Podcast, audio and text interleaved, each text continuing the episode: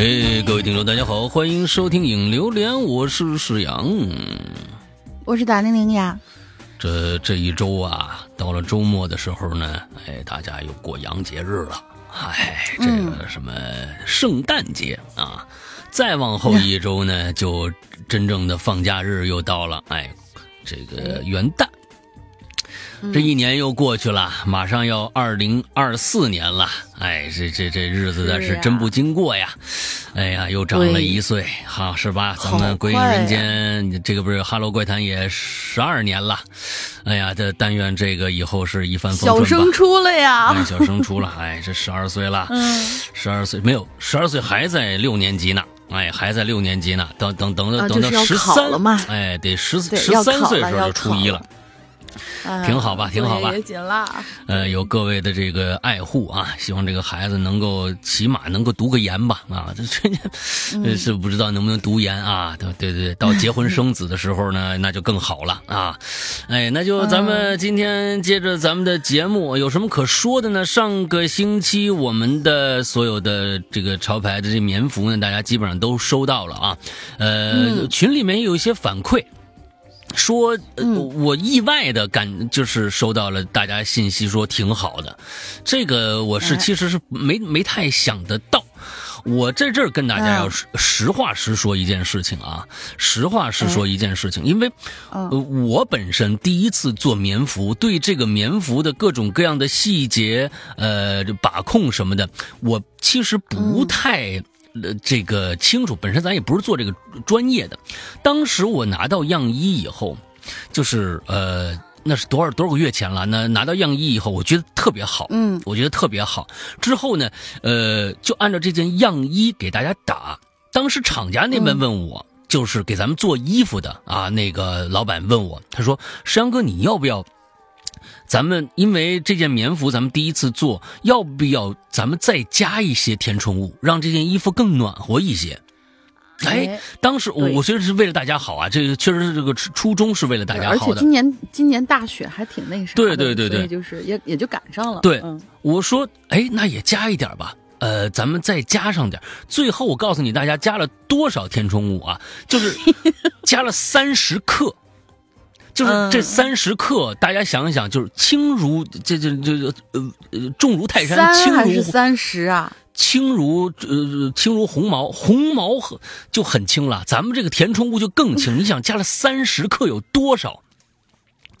嗯，我拿到听起来是很少啊啊！不不不不，就听起来是很少。不不不，是你没明白我意思吗？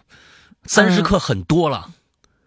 呃，对，就是听上去三十克不多，但其实很多了啊。三十克很多了，您您您别说给我替我说反话行不行？啊，对不起，我不了解，我确实不了解啊。三十克你自己拿拿鸡毛，你看三十克鸡毛有多少啊？你你去称一下棉花，三十克棉花啊，咱这个填充物呢？呃，气死我了，呃，这这真说这么半天，我的天哪，嗯，呃，就就是主任，你就就就就这，你就看看怎么扣工资吧啊！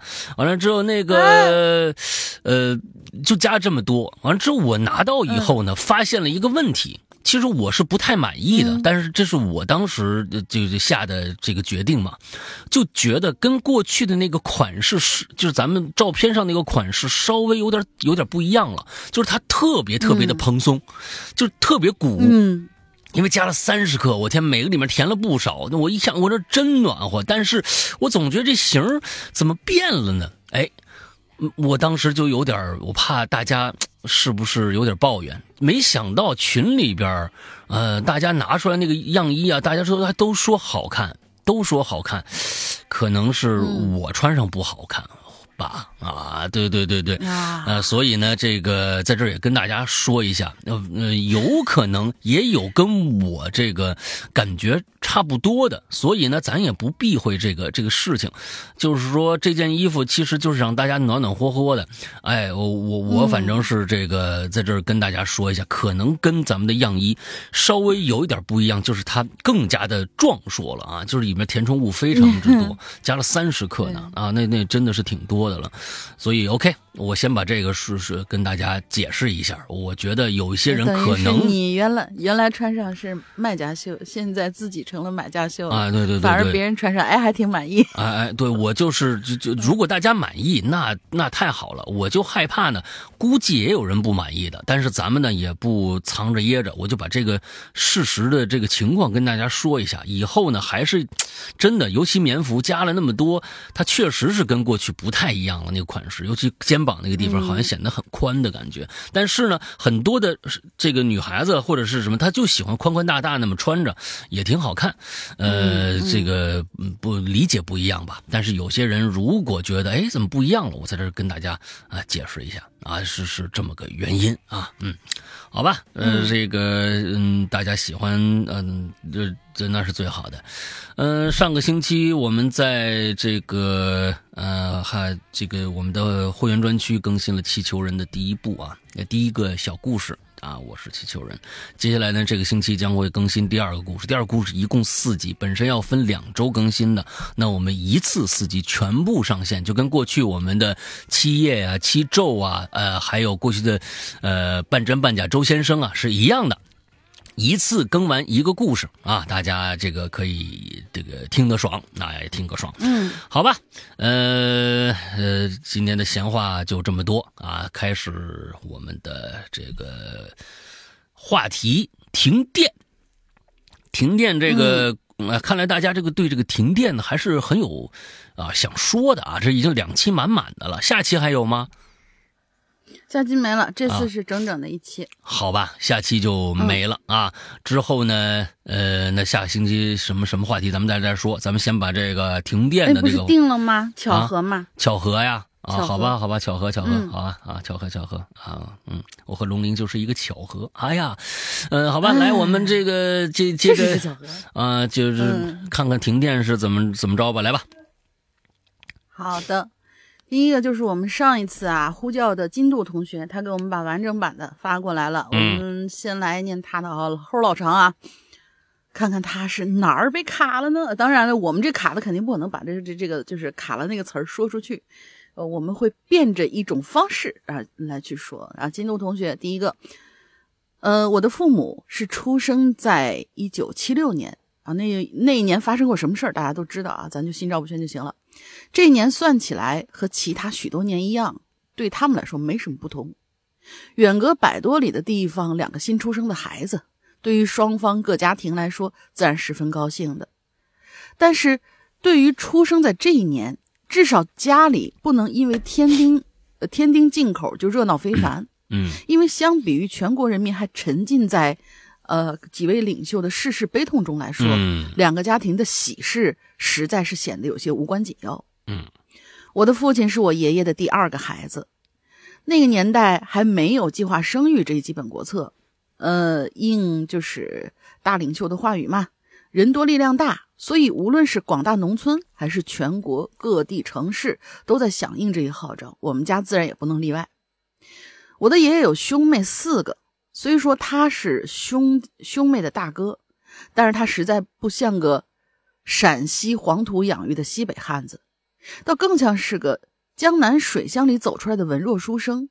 因此，太爷爷一度啊就愁容满面的。在那个记工分儿吃集体饭的年代，他只能干一些抄抄写写的活计。嗯，所以太爷爷就在村大队里给他找了个工作，就是当会计。所幸我爷爷书啊读得不错，会计这个活儿对于高中学历的他是绰绰有余的。那时候学校早已经停课了，城里的孩子们响应号召，知知识青年上山下乡，农村的孩子有的便各地乱，呃，哎，有的便各地串联。我爷爷呢属于第三种，就是别人家的孩子，也可能是我太爷对他们几个兄妹管束呃比较约束的缘故吧。嗯我的太爷爷是抗战老兵，民国二年生人的。抗战胜利之后，又参加了解放战争，嗯因此落下了残疾，所以退伍返回家乡。那一年他才四十八岁。对于一个四十多岁还残疾的光棍来说，也许在农村，他的后半辈子只能了此残生。所幸他还有个身份，所以在他退伍回家的第二年春天，他就结婚了。嗯上面说过啊，我爷爷有四个兄妹，有两个弟弟，有两个妹妹。因为太爷爷的缘故，我爷爷在村里当了会计。虽说姊妹众多，但也不至于饿肚子。可是呢，这上学就成了问题。因此，我爷爷担负起了他们兄妹的文化启蒙老师。嗯时间转眼来到八十年代末，改革春风吹满地，吹遍了祖国大江南北。几个爷爷老姑已经长大了，其中尤以我三爷爷最为激动。前些年因为我太爷压着，又因为他年龄最小，所以只能待在家。现在呢，他也已经老了，他也长大成人了，就这个三爷啊，长大成人了，因此迫切的想去外面看一看，见识一番新天地。长大的雏鸟总要离巢，少年的心性也飘忽不定，所以他买了从西安到内蒙的火车票，去了内蒙。呃，我要讲的故事啊，是发生在我三爷身上的，就是前面是整个一个三爷的一个生长的背景的一个大铺垫。我要讲的故事发生在我三爷身上啊，那是他去了内蒙差不多二十年，除过刚离开那几年还有消息，后面便杳无音信了。八十年代末九十年代初发生了许多事儿，但是对于九五年后才出生的我，似乎没那么深刻。我只能从长辈的记忆里和互联网的零星信息里了解到了只言片语。那个时候，陕北的许多煤矿啊，因为各种原因，承包给了有资质、持有他们的私人企业。嗯当然，哎，是包括煤矿还是不包括煤矿？他这写了一个，也不包括当然也不包括煤矿。嗯但是他前面前面又说了，就是许多的煤矿承包给了其他的。对，就是说有不不仅仅是煤矿，应该是这么说，不仅仅是煤矿，有一些啊资源嘛，比如说其他的一些金属矿啊什么的，石矿啊，也也有这种事情发生。我估计他是想表达这个、这个意思啊。嗯嗯，呃，不仅仅是煤矿，像我的三爷爷便是去了内蒙赤峰的一个铁矿。嗯至于我为什么知道是内蒙赤峰，还是后来从爷爷口中得知的。我没去过那个地方，大概只能从地图找到它在哪儿。九十年代末，虽说已经不像六七十年代那样去哪儿都要介绍信，但是去几千里外找一个人，对于一个农村家庭来说，就是像大海捞针一样。嗯所以在二零零三年的时候，家里已家里就已经对三爷爷还在世不抱希望了。嗯只是那时候只有太爷呃，只有太奶奶还会念叨几句，嗯将近九十岁的老人会躺在椅子里念叨几句他那不知所踪的小儿子。嗯家里给三爷还立了一座坟，就在太爷边上，小小的一座。虽说里头没啥东西吧，但是我记事儿起，每年清明祭拜的人便多了一个。里面埋着的是一个母亲对于儿子的思念，和一个懵懂的孩子对这座土丘的困惑。二零一零年那时候我已经读初三了，我不记得当时是什么原因，只记得当时老师给我们放了一部电影叫《盲井》，什么？那时候哦，初三的时候给你放盲井，这个这个深是吗？啊，不是。有点是深是吧？那个，不是那个暴力。深呃深不深的问题，那是一个嗯其实初三还没没成人嘛，那本身是一个，就是我觉得怎么着也得十六加才能看的电影啊。对，嗯，对对对对，起码就是就大学的欣赏课看这个还差不多。啊，嗯那个时候电影审查没现在这么严啊，有些暴力镜头啊或者不好的台词还会在电影里面保留。我当时看完，其实还没有多少感触，嗯也没联想到什么相关东西，也可能是那时候还小吧，没有真正了解到那些存在黑暗的地方。然后就是二零一一年轰动全国的一个叫崔松旺的记者卧底黑煤窑，然后曝光里面的事情。嗯。那时候我已经上了高一了，看了那个新闻后，被震惊的无以复加，对我着实产生了巨大的冲击。三年后，我高中毕业，十九岁，因为大学就要去四川读书，所以我爸带着我去给太爷烧纸，一是告诉他老人家咱家出了大学生啦，二是让他保佑他的玄孙学业顺遂。在祭拜完太爷回家的路上，我和父亲一前一后走着。我就看见离太爷的墓园，呃，墓地不远的地方，站着一个大概五六十岁的老头嗯，留着一圈短胡子，中长发，戴了个眼镜就站在田垄边上。八月的夏天十分炎热，田里没几个人，只有绿色的玉米因为一阵风而摆动。嗯，我的父亲呢，并没有注意到那个人，只是看了一眼就往家走了。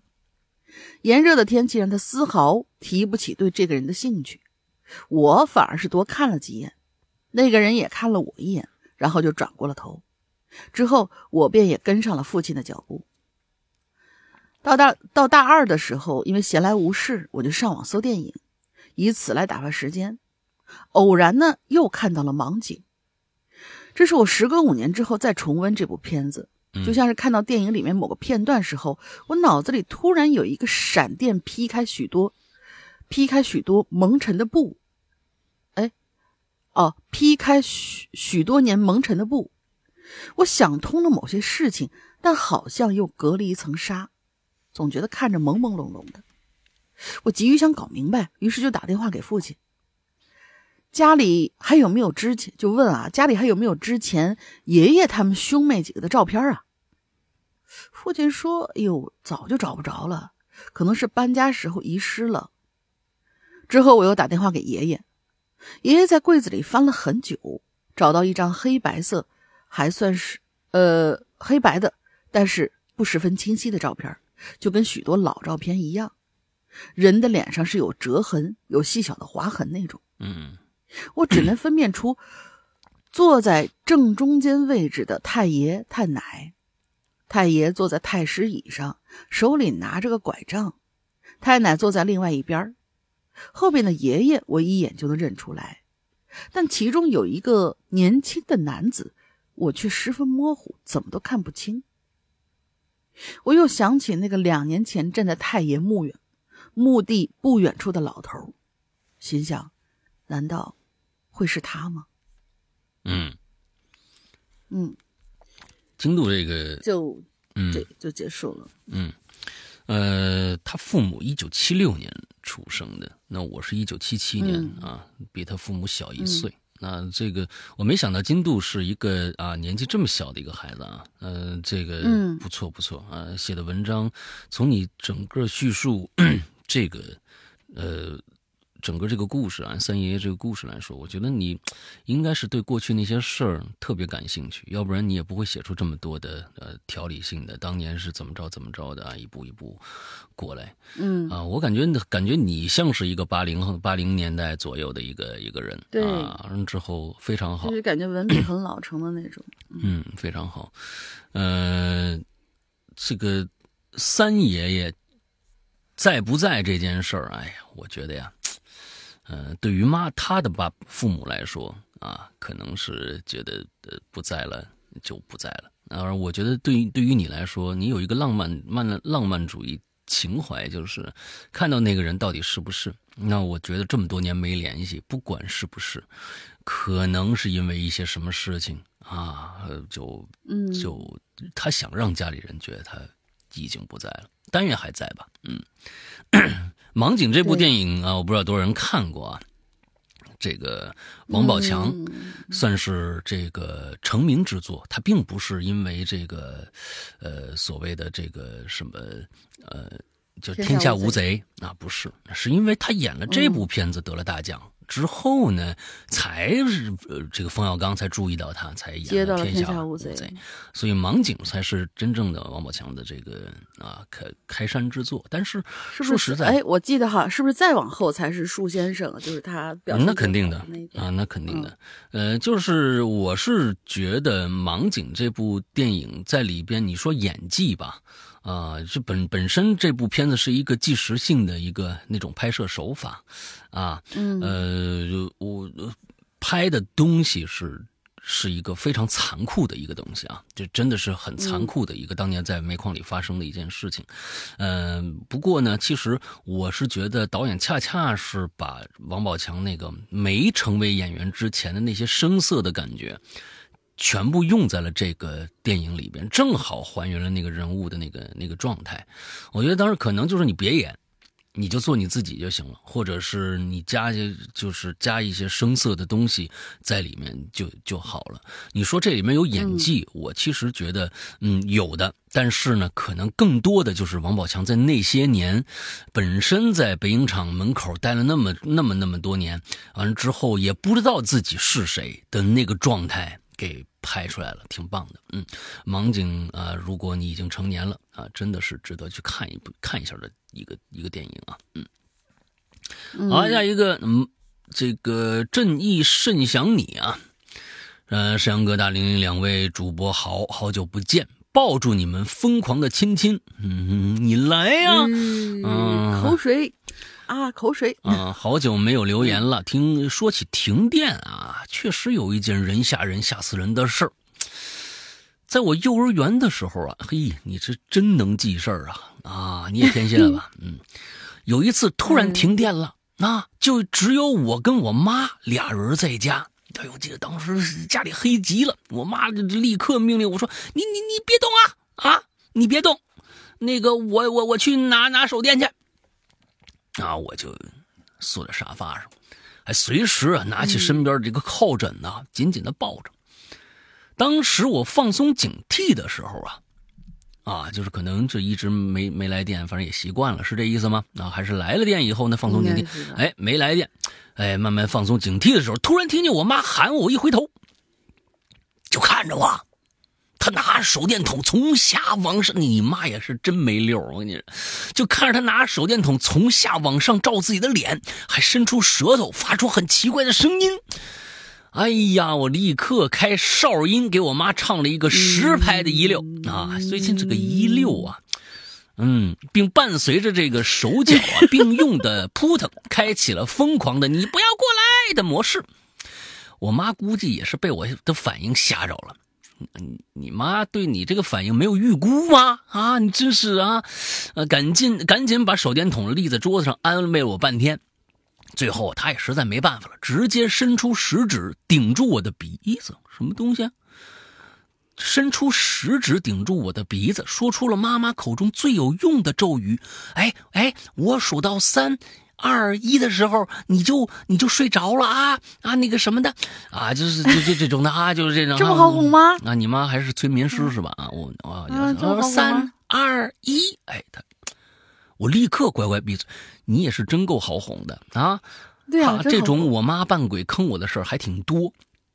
还有一次啊，我们一起看见一个穿着打扮很像巫婆的女人，但其实呢就是个打扮新潮的小姐姐而已。那时候呢，我年纪比较小，欣赏不来这种新潮，我还以为见着鬼了呢，就问我妈：“妈，你你你你你你你你你你你你看看着对对面那个小姐姐了吗？”我妈啊就顺着我指那方向看了一眼，就说：“我我我我我我我我我我也没没看着啊！”嗯，俩人真的是没溜。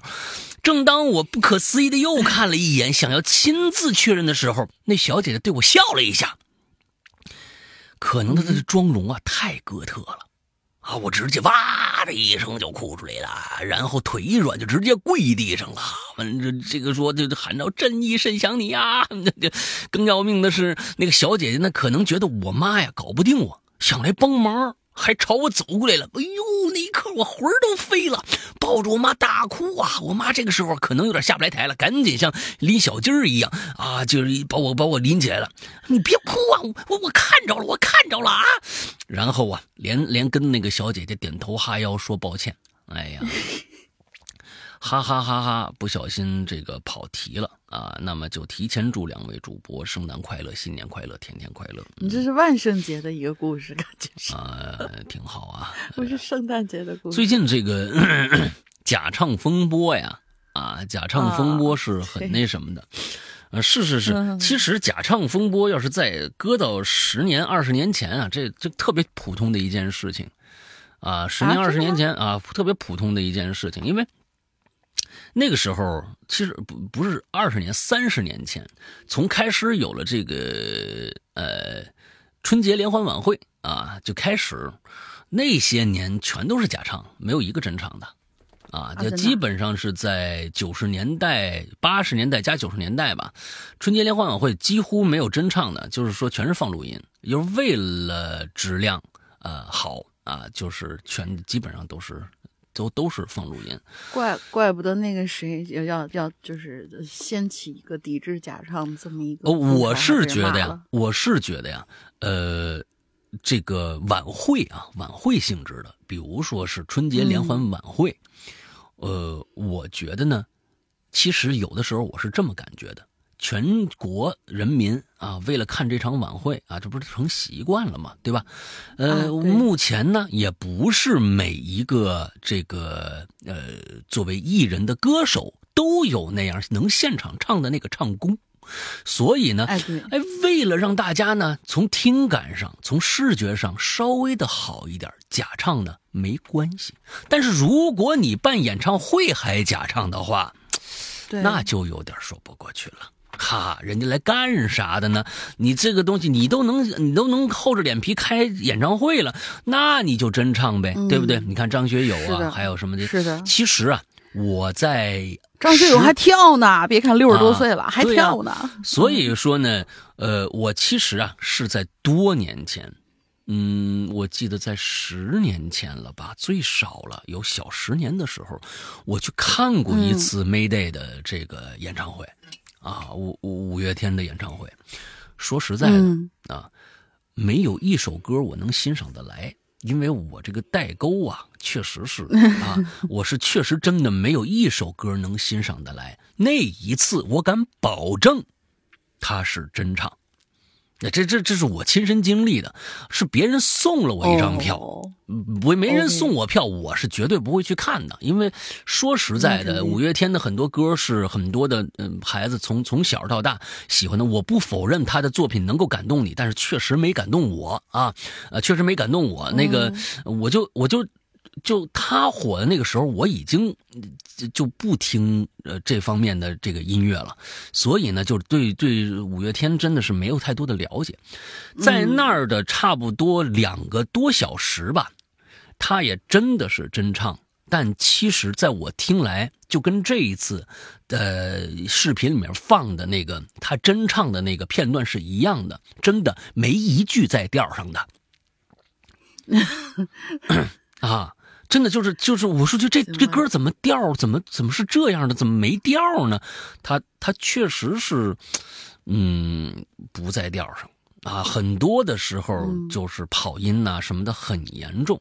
我也去参加过呃很多人的这个演唱会，比如说王菲的啊，呃这个齐秦的，还有这个张学友的。王菲在现场是跑的，是是跑的，是跑的。呃，这里边唯一的两个，呃呃，三个没跑调，就很少跑调的，真的，谭咏麟啊，谭咏麟绝对不跑调，人家当时已经马上七十了，唱了三个小时，还要接着唱下去，那真的是不完全不跑调。呃，崔健本身就没调啊，嗯，啊，那那对大家就就就就可以了，啊，家家家，对对对对啊，张学友也几乎不跑调。呃，所以说，其实，呃，我也看过周杰伦的，周杰伦确实也跑调，啊，说说实在的，所以说，呃，而且他不记词儿啊，对他，这张学友也现在不记词儿，不记词儿不重要啊，那么多词儿，凭什么我要记得住，对不对？我觉得这凭什么我要记得住？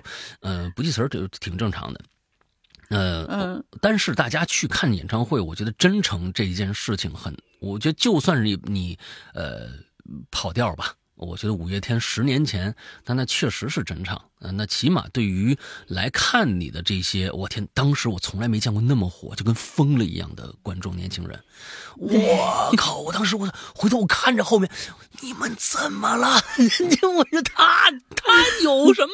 你们怎么了？我天啊！就但是我是觉得，嗯，那就是你们的青春嘛，啊，就这个挺好的。嗯对，但是他不真唱这件事儿，在他这个年龄来说，我也觉得挺鄙视的。如果这件事我没跟，我也不，我也对他真唱不真唱不感兴趣。他要是真的，你像谭咏麟、是张学友，现在已经这个岁数了，人家依然真唱，对吧？人真忘词儿啊，是不是？啊，嗯那个、那个、那个，真记不住。对，所以我是觉得作为艺人，艺德这件事情很重要，而且呢，我也觉得，你说如果我讲故事能假唱的话，能假讲的话，我在你们面前就给你们张个嘴，完了对个口型，你们受得了吗？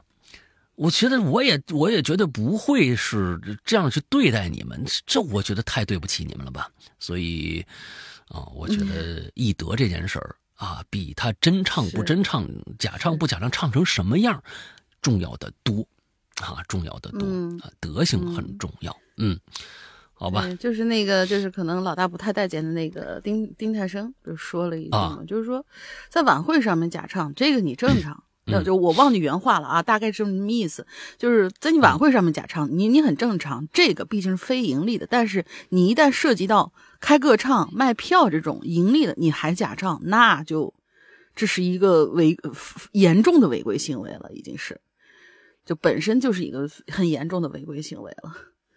嗯，这话我还、嗯。居然还是听他说的，嗯。啊，严重的违规不违规啊？我是觉得不知道，这因为过去也有很多假唱的。嗯，其实有一个人假唱，有一个人假唱很明显，那是我嗯这辈子的最最最大的偶像，Michael Jackson。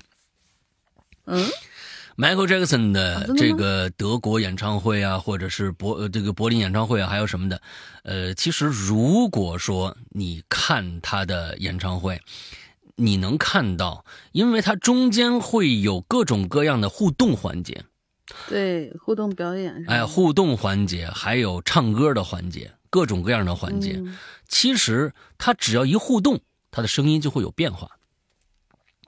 这是在九十年代的时候，这是在九十年代的时候，技术可能还没有那么牛逼的时候，当时我就他唱的非常之完美。有的时候呢，确实有那么一两首他是真唱的啊，比如说一些抒情歌，他快歌基本上，我认为，因为第一个啊，我我是从我的专业角度去判断这件事情。第一个，你话筒从他传出来那个话筒的声音应该是一致的，但是他互动声音就不一致。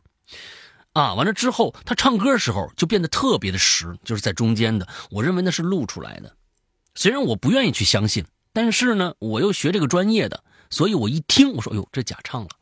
在在 Michael Jackson 的假唱，嗯在他到了就是出 Dangerous 那张专辑以后，他几乎每一场演唱会都有几首歌是假唱的。那是那是这这我是觉得应该是这样的，要不然就就解释不了了。啊，他那话筒的问题啊，所以嗯嗯，对，嗯嗯，我是觉得你只要愿意买单就行。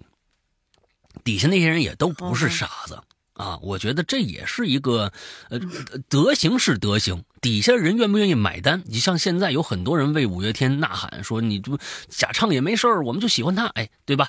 哎，我们就想过去看看现场什么的，也有这样人，我觉得也要尊重人家这个意见。不过 艺人。艺人更应该有德行啊，更应该有德行。像你这个，对吧？是是是是是是。下一个我也来吧，很短。晚安啊，啊玲姐，玲姐好。俗话说什么东西？你来吧啊，人家就问了你晚安不是，等一下，你这山哥哪儿哪儿去了呢？啊，这不像话晚安。这个你去查一下，他在他在几群，好吧？哎，好吧，你去查一下他在几群。那你来吧，啊，行人家跟只跟你啊打了个招呼，哎，真的是。你别小心眼儿，真是真的是，嗯，好好行，嗯，晚安，林姐好。我不念说的好啊，我不念啊。哎，你看你这这这简直了你！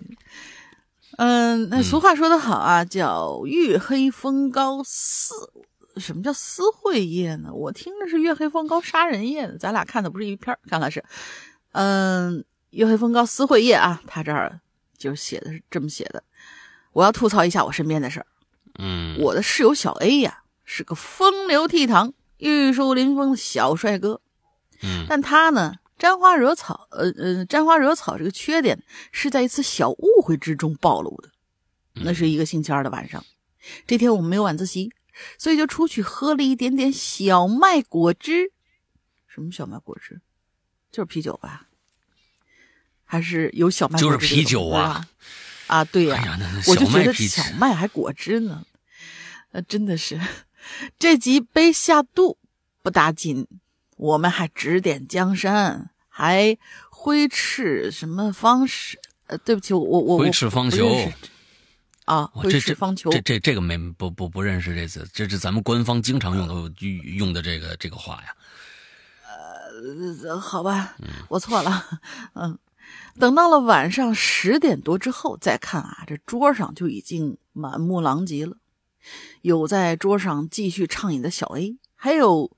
桌上趴着和桌下说胡话的，我们几个酒量不好呢，寒暄了几句，拖着疲惫的身体回到了宿舍。等我们回宿舍整理好没一会儿，小 A 就给我们打电话，告诉我们宿舍锁门，他不回来了。一想到明天还有早八呢，我们也就没多想啊，早早就睡下了。第二天早上六点多，一阵刺耳的电话铃声把我吵醒。我刚把电话放到耳朵边上，就听到一阵非常急切的这个声音：“哎，哎呀，莹莹，救我！我衣服被那个小婊子给偷走了！你快来某某某旅馆救我，给我拿身衣服呀！”兄弟有难，我二话不说，嗯，我在手机这边疯狂的嘲讽他，顺便帮他找衣服，嗯。等我到了旅店之后啊，找到他的房间，一进门，呜，一股难以形容的味道扑面而来，地板上满是战斗后的痕迹，我真是无从下脚啊！脑袋里几乎脑袋里全是黑乎乎的屋子里，两个光溜溜在一起做着可怕的事情，呃，就是呃相扑啊，对。等他穿好衣服，我们就往学校走，在路上小姨就狡辩：现在这价格也太黑了。嗯，就因为二百没谈好，就把我全身都顺跑了。下次再也不玩野的了。也就因为这一次，小 A 就成了我们晚上茶话会的重点关注对象。你看看，你看看，哎呀，我说呢，我我说呢，啊，这种事儿啊，就他人就不找我。啊，也知道我对这种事情不感兴趣，人家只找玲姐。对，人大玲玲那个每个星期换一个，每个星期换一个的这种事情，简直简直是，哎呀，两百，不给钱都可以啊！不是，什么滚？什么什么玩意儿？哎呀，天哪！相扑也是很费劲的，好吧？是是是是是是是，哎呀，这这个你看，呃，没找我就对了啊！这种意思，这这种这种东西，我就不不太好意思念。这种事情，你还是让石阳哥来读吧。哎呀，我真的是下不去嘴喽。真的是啊，好，挺好，挺好，挺好啊。下面一个叫艺名是什么意思啊？他没留名啊。呃，他的那个名字是个空白，而且他里边也没说名字，所以咱就给他艺名了吧。哦，嗯，这个是之前疫情大解放以后有一次啊，和朋友吃饭的时候他说出来的亲身经历。说之前呢，这个疫情管控的时候啊，他们那所他们那儿所有的小区都封闭了，然后有一次啊，他们那边突然就停电了，也不知道为什么。周围所有小区一片漆黑，一停五天，我的天！妈耶，这个太要命了，一停五天啊啊！仅次于我爸妈上次那次七天呢。估计 估计这五天的话又出不去，那手机就肯定就全都没电了吧？那还怎么充电呀？嗯。那还怎么充电？那就是断了断了联系了，这挺可怕的，这真的挺可怕的。万一家里有点什么什么事儿，连外面人都联系不了。这几乎没人家安座机的吧？因为座机跟手机就是跟普通电路它不是一根线，就是停电它是不影响座机。但是现在人们家里面基本没座机了，所以哎。我朋友说呀，那那个时候天气特别热，小区里边人都快疯了啊！每当晚上，小区里边都是黑人。都是人黑压压的一片，哦，就是在都都到院子里去是吧？那时候呢，瓶装酒精喷雾啊，顶级硬通货，杀毒还降温。哎，这确，那你这皮肤喷酒精，那可就毁皮肤去吧？那个是腐蚀性很很强的。我朋友说，当时啊，适适度适度就啊好。我朋友说，当时这个停电很久，怕炖的菜坏了，啊，当时还炖菜了，尤其是冰箱里的肉。每然后呢，每次做饭啊优先吃肉类。后边朋友的充电宝、笔记本电脑、iPad 电全耗光了，只有只有手机还有电那还不错。啊，就是说全全给手机供着了呗。对吧？啊，笔记本也给供 有给给给手机充，iPad 也给手机充嗯啊，iPad 能不能充？虽然小区这个管委会啊，发电机那边有有充电设备，但也有非常多的人呃的设备呢排队充电。终于第五天晚上来电一片欢呼。你们这真人真是善良，就没人投诉，没人打个电话问问吗？啊，然后呢，朋友空调打开，拿出啤酒、零食，电脑开机，呃，上号啊，和他的网友一起开黑，晚上通宵玩的很嗨，一直到清早。朋友下楼扔个垃圾的时候，发现整个小区他的房间是亮的。呃，整个小区他的房间是亮的，是什么意思啊？同时，他们同层的另一端的六零一是亮的哦，就是晚上就是都黑灯了，只有你那屋是亮的，是吧？还有一个六零一是亮着的。当时想着可能是租客在通宵什么，没多想，回去洗了个头，倒头就睡。之后又通宵了两天，发现六零一也是亮着的。那我估计就是停电的时候就没关，那屋人呢哎有问题了。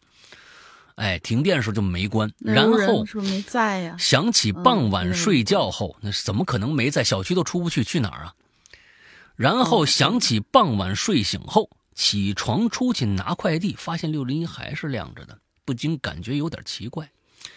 第三天晚上，啊，第三天朋友玩到晚上两点的时候，突然外边有人敲门，隔壁六零三的一个年轻小伙子说话，说呀让声音小一点妈，人家休息了，人家让我们让让这屋的朋友小一点。朋友道歉呢，说自己会注意一下。那个小伙子走前问了一句：“我那朋友说，这两天有没有闻到什么怪味儿？”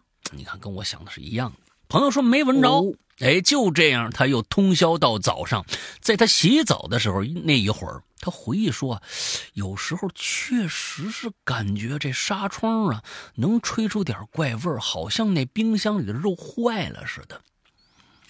嗯，下午三点的时候，朋友被吵醒了，门拉打开，发现六零幺拉警戒线了，有穿着防护的那个警察，有几个大白啊，几一个警警察同志呢，看见我朋友拉开门，连忙过来说不能出门，会有人守岗啊，让我等通知。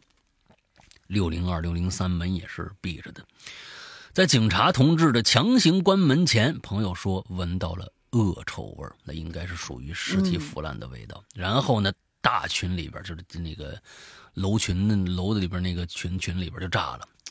六零一住着一孤寡老人，不知道什么时候走的，法医鉴定自然死亡，而且发现带有新冠病毒，说是可能什么时候老人知道自己被感染了，怕被抓去隔离。里边呢也发现了各种药，还有一一罐子熬着的中药啊。我说，我说不是几天就，我说不是几天就有例行的核酸检查吗？为什么没发现呢？他说例行检查只是通知，实际检测全靠自觉。那废话，那当然是，那他还能上门吗？他不可能上门啊。但但是有什么紧急私事儿要出去，没有最近检查的绿码是出不去的。这样本来快解封了，他们他们那儿直接又多封了一个月。朋友那栋楼呢，隔离封闭了一个月啊。朋友说太煎熬了，再也不敢通宵熬夜了。白天打游戏啊，晚上早点睡。解封后立马退租了。啊，这跟那个楼没什么关系啊，只不过你赶上这个，嗯这跟你玩游戏也没什么关系啊。这东西你这个因为发生了这件事儿，你不熬夜了，完了退租了，这件事儿也其实完全四六不挨啊，这个没没关系，你在哪儿都能碰到这种事儿。早早点睡，起码就是听起来是健康嘛。啊，那个时候熬夜了。那那那孤寡老人，你看没了、啊，这就没了。呃，就是当时其实，哎，这这这种事儿，我觉得已经不算什么新鲜事儿了吧，对不对？其实这这个封封和解封也都够神奇的啊，说封就封了，说解就解了啊，真的是瞬间啊，也不知道是因为啥，嗯、好像有原因，但好像你一细想，哈原因好像也不是特别充足，反正就啊一时封一时解，一时封一时解，就是这个样子，嗯。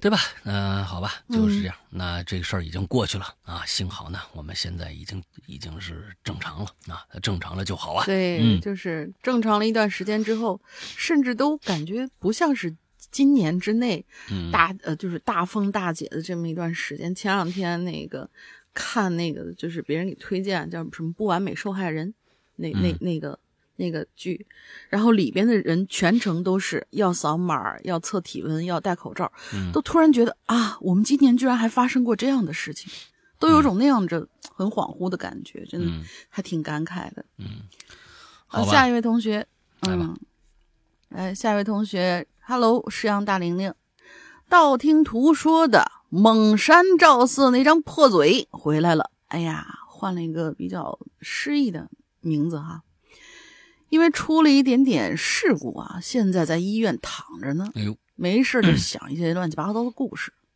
今天就来给大家分享一个蜡烛的故事。为什么是蜡烛呢？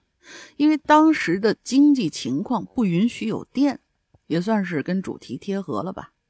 本人原创啊，不喜勿喷，如有雷同，纯属巧合，直接开整。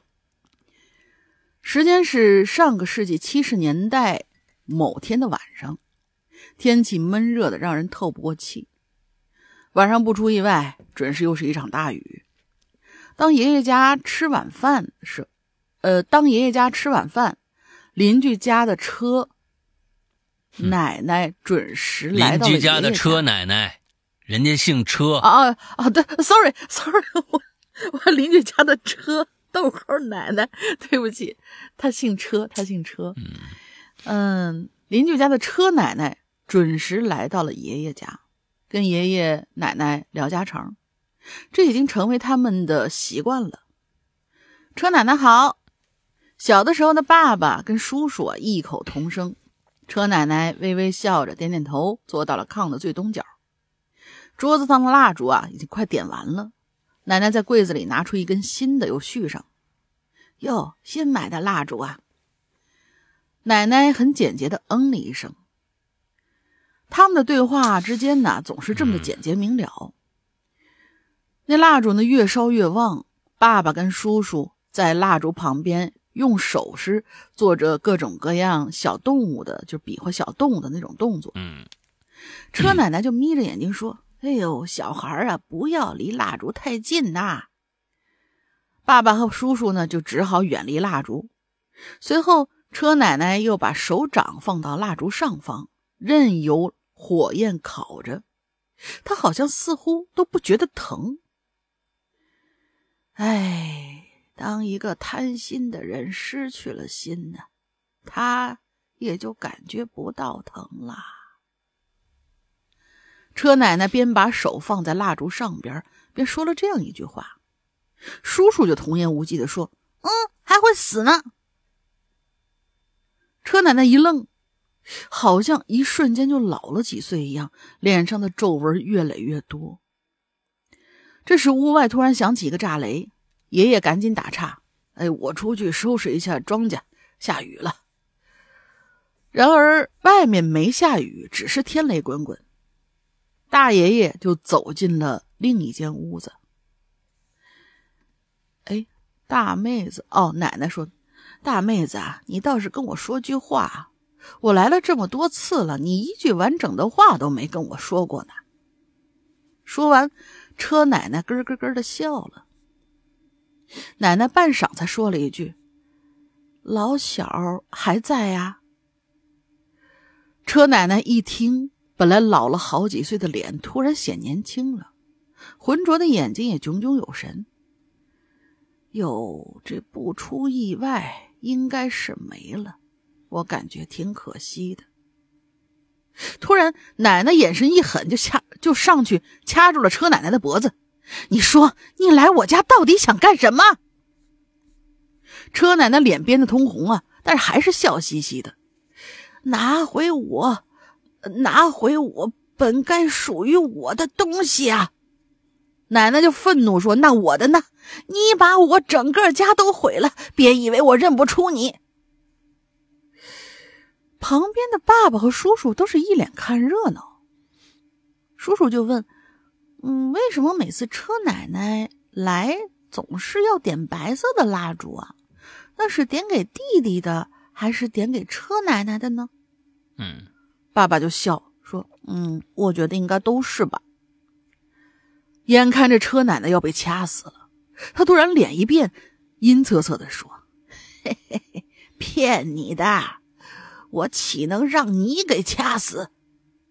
随后又说。你惹火我了，那我就……话还没说完，一阵势大力沉的风刮了过来，车奶奶的脑袋瞬间飞了出去，红色的液体溅了一墙，一把大刀直直的从车奶奶的脖子上穿过，车奶奶的四肢还在不停的抽搐呢。嗯，突然，他的身体愈加的萎缩。变成了一只狐狸的身子，可是头还是老太太的样爷爷拿起大刀朝狐狸的胸腔刺去，抛开胸腔，里头果然没有心。他是来要回自己的心脏的。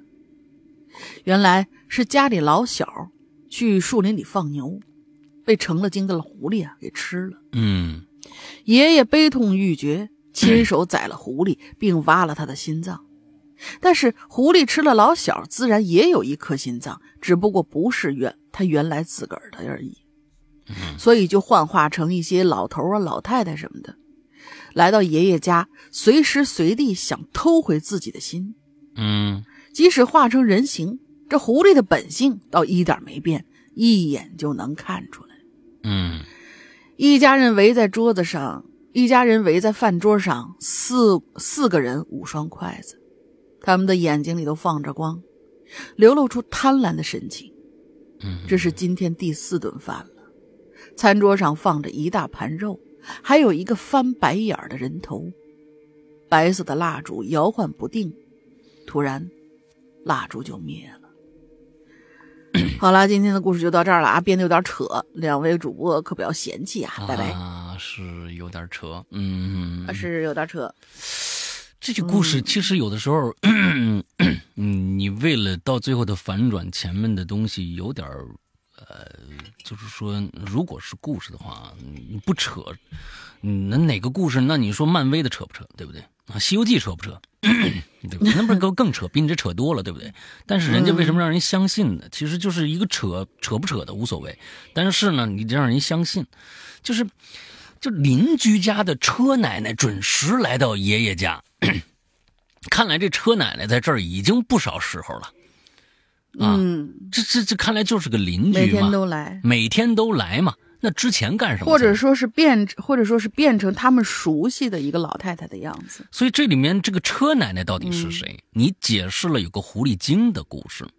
那你解释有个狐狸精的故事，你到最后解释的这个故事是说，嗯，这个狐狸吃了你的叔叔小叔，吃了小叔以后，他要找回自己的心，就来找你爷爷奶奶。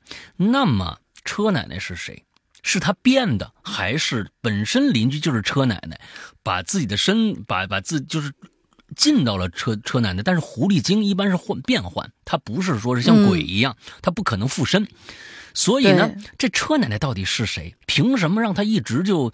你奶奶看来是胸有成竹啊，早就认出她来了，对不对？是。所以就是那为什么之前干什么去了呢？对不对？完了之后还还你们你们最后围着一家人，还里边还有一颗人头啊！完了之后怎么样怎么样的？这故事就嗯不着四六啊。这 个是，对对对对对，有点不着四六。哎，不过当然我是觉得，在这个啊，这是在病床上啊，有一些遐想啊，也是也是也是正常的。嗯，不知道怎么样，反正呢，哎，希望你赶紧出院，赶紧好起来啊。嗯，赶紧好起来。啊，下面叫豆米啊哈喽，石阳哥大玲玲，呃，叫我。翠发你个大荔枝就行，我天，你这个太像骂人了，我天哪！叫我翠发你个大荔枝就行，这个太像。这个香蕉你个拔蜡有什么区别吗？太像骂人了啊！换个水果我就不认识你了，你真真的是。嗯，哈哈，我知道这个名字看起来不太聪明的样子啊，但是因为我基本上在网上用的最多的名字，在网易发网易云发歌用着。哎，你是歌手吗？所以想看看能不能在朋友呃有没有朋友在听到我这个炸耳的名字之后会找到我。看看有没有亲友也是听《哈喽怪谈》的。不过如果麻烦的话，叫我荔枝或者大荔枝或者翠发都行。翠发你个大荔枝！哎呦我的天！嗯，翠发你个大荔枝，好绕啊！嗯嗯，呃，记得我是小学的时候第一次听到这档节目啊，当时还是在酷我音乐。那时候呢，我稚嫩的心灵啊，在听到了《鬼影人间》之后啊，就受到了大大的震撼，所以呢，立志要给自己起一个叫“翠发你个大荔枝”的名字。因为当时呢，听到害怕的时候呢，我就不不不知道为什么就骂出了这么一句啊，你知道吧？这是我编的啊。嗯，怎么会有这么可怕又有趣、让我欲罢不能的节目呢？嗯，记得当时啊，听的第一个故事是保姆还是寻人启事来着啊？记得呃记我记得很清楚，你记得很清楚，你不知道你听的保姆还是寻人启事？啊，对呀。听故事的时候在医院，人很多，旁边还有我妈陪着我，哎呦，给我吓了半死啊！现在呢，已经是一个高三的播音艺考生了哦。哇哦，播音艺考生，拜一拜世阳哥，我想上大院啊，就是中传、中戏这个浙传之类的牛逼学校，拜一拜，拜一拜。嗯，现在走在路上或者睡觉之前呢，都会戴着耳机听《哈喽怪谈》，已经离不开了。如果不听呢，觉得少点什么啊？目前这阶段呢，这学历学习压力啊，真的是蛮大的。等我，我毕业之后啊，就就冲回来狠狠买会员啊，也不用那么狠啊，也不用放这么狠的话，嗯，来就行，轻轻的来。感觉有好多好多话想说，但是不知道该从什么时候说起，留着以后留言的时候慢慢说吧。想起来就逼逼两句啊！鬼影牛逼，石阳哥牛逼，大林子牛逼，鬼影们都没有牛逼，工作人员也牛逼，大家都给我牛逼啊！不知道在发什么发什么疯啊！催发啊，这只是他自己写的啊，不是我们在吐槽他啊！催发一个大律师啊！哎哦，对了，忘了提一句啊，这是我第一次留言，其实我一直没想着留言。啊，想一直当只深海鱼，但是，但是在今天，我们有个即兴评述的作业，是关于抑郁症啊、心理健康啊那方面的。我一想，哎。我刘哥不是在节目里说过一个贼拉靠谱的这么一个心理疏导热线吗？哎，我立即拿起手机找，找了好辛苦啊，啊，可能是中间隔了好多节目，我愣是就找不找不到在哪期榴莲里聊到那个心理热线了。你要真找着，那你真的是大荔枝。我跟你说啊，我都不知道哪期说的。我当时真的非常急，非常急，着急。然后呢，我就翻到公众号看了看，能不能碰碰运气。很显然没碰到运气，但是我灵光一现，哎，要么露个头吧，然后来逼逼了这么些啊，然后然后来逼逼了这么些，嘿嘿。本来想写个故事来着，当时呢，我想起来的是一个适合主适合的主题，但是它就是小朋友之间发生的事儿，又长又没啥意思，就先不写了。你是你你是来干 什么的呢？你个大荔枝啊！以后碰到合适的再留言，夸夸的话前面已经说完了，就不再赘述。希望《哈喽怪谈》和二位主播可以陪我很久很久很久啊哈！还有我刘哥保佑我啊！我真的产死中传了。嗯，我自己也会努力的，向二位看齐。以后如果有时间的话，也会多多留言。这条希望大，呃。啊，你最后说是是几个意思呢？你个大荔枝，主要是第一次留言，一不注意就留了这么多，还没说个啥，真是怕诗阳哥骂我。期待下一个主题，我能写点啥吧？嗯，来日方长，下期见。嗯，行吧，下个主题是巧合，你自己看看你要不要再大荔枝一下。我刚刚去搜了啊，啊，他确实是经常发一些，好像是跟几个我不知道是同学还是他们自己有组合而唱的一些歌，啊是很好听的一个声原唱？翻唱还感是觉是有翻唱有原唱，啊感觉是有翻 唱有原唱，因为他的这个曲目里面，比如说有《荷塘月色》啊，有《情歌王》啊之类的，哦也有一些可能是古风圈里我们没有没有他听过的一些、一一些歌曲，啊，我不知道啊，但是他的声音还是很就是很亮很美男的女的就是呀你在那。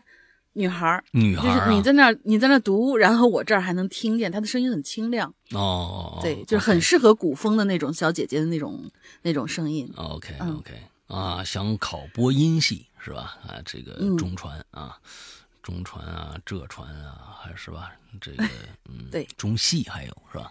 这三这个就浙传不知道，反正中戏、中传这种学校，那那分儿要的死高死高的，就一线啊。一类一类学校的第一第一分数线，嗯。第一梯队的分数线。啊，对，嗯。完了之后就对。呃，总之呢，你开始特别想去，就跟我当年一样啊，去了以后就后悔啊，嗯，你别这么说，啊，就我这这个这个我就这个真的是我嗯跟见谁说说就说这个话啊。中戏我不知道怎么样，总之我是广播学院毕业的啊。那个学院那个那个以试试中央戏曲学院。啊那个学校我姐是我姐是戏曲学院毕业的，说是那个学校还是可以的。嗯，那现在不知道了，毕竟我毕业的时候才两千年啊，两千年我就毕业了，所以这个，呃。嗯，这么多年了，相信吧，啊，这东西要脸不要脸的也得总得有点进步吧，是不是？哎，总之，呃，我们那个戏啊，我播音系呢，就是播音室，我们是录亚门的，你知道吧？哎，我们是录音系啊，嗯我们是录亚门的。完了之后，呃，播音系的不知道啊，我我觉得播音系可能还可以吧，因为毕竟广播学院就是靠播音系起来的，其他系都是就是各种各样的系，就是衍生出来的一些系，编导啊，这后来慢慢有的。最开始就是中国、中广播学院嘛，对吧？哎，播音系呢是这嗯真的是现在目前来说那些啊央视的主流的，这不都是那个这这播音系毕业的嘛，对吧？嗯，哎，但是呢，就就是，呃，我们那个录音系啊，现在不知道怎么样。总之，当年就是一废的系啊，就是就是真的是在那儿什么都没学到啊。就是我诅咒当年的那个录音系，真的交了那么多钱，最后什么都没学着啊。之后、呃、真的，你们现在可以想象吗？就是大三的时候都不让你都，我们是录音系的，不让我们碰调音台。啊，就是这种、这样的这样的学校，对，就这样的学校，就是刚碰一下说别动，那那你碰坏怎么办？就是就是这样的一个学校，我跟你们说啊，就是诅咒啊，这当年的，我不能说现在的，可能现在好多了吧？那诅咒当年的广播学院的录音系的一众废物老师啊，就是我现在还这么说，就真的很废物。就是真的是废物老师，什么都不教你，每天上高数啊、线性代数啊、个高物，啊你就就就就这个这升学为什么呢？升学好像是到大三的时候才开始教的，升学对大三的时候，所以就是说那个学校就是一废学校，在当年，我我当年是真的是特别崇拜，想去学一个录音的这样一个专业，但是其实所有的知识全是靠我毕业或者是在我这个呃广院最后两年我自学的。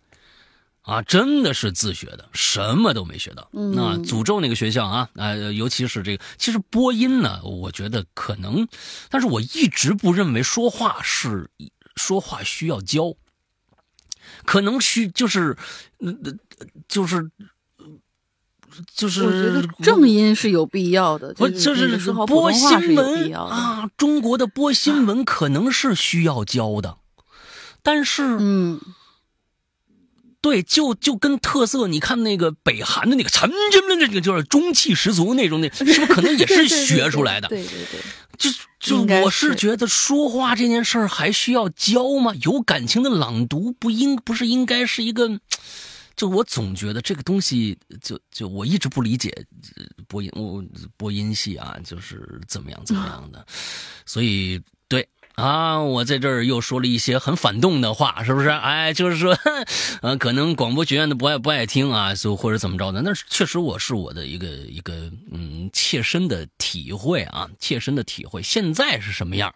我希望当年的切身体会，当年的切身体会，那毕竟是九十年代末的事儿了啊，末九十年代末也很古早了。如果现在呢还也有这个广播学院那那个录音系毕业的还骂的话，嗯。那我就是说，这太不争气了。哪有不骂学校的？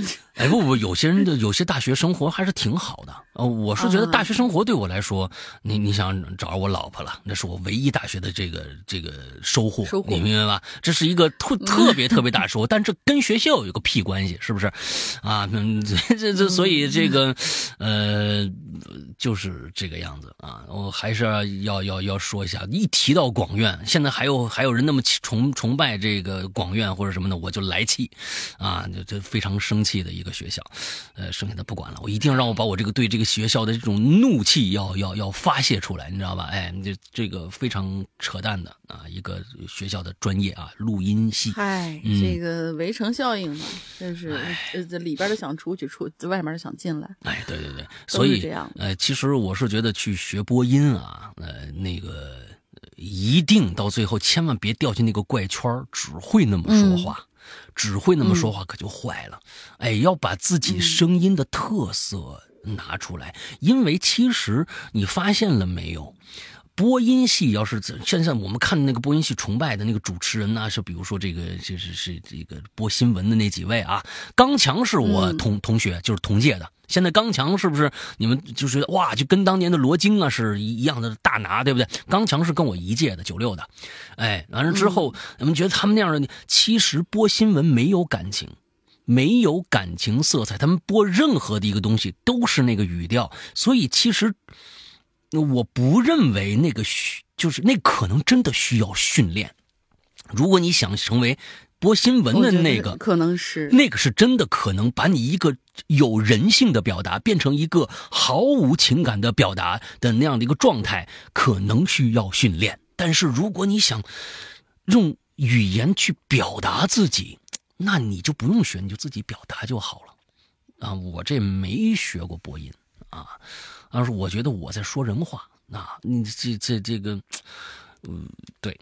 这可能就就就这这可能这这底下这个又有很多抨击我的啊，没关系哈，我这就是我的认知啊，对对对，没关系，嗯嗯，好吧，来吧，我们俩都是非专业的，哎，对，完之后我是觉得呃，有可能最近啊，呃，这这我不知道，哎，有可能这些年也是各种各样学说话的这种呃这个专业意识到了不能只。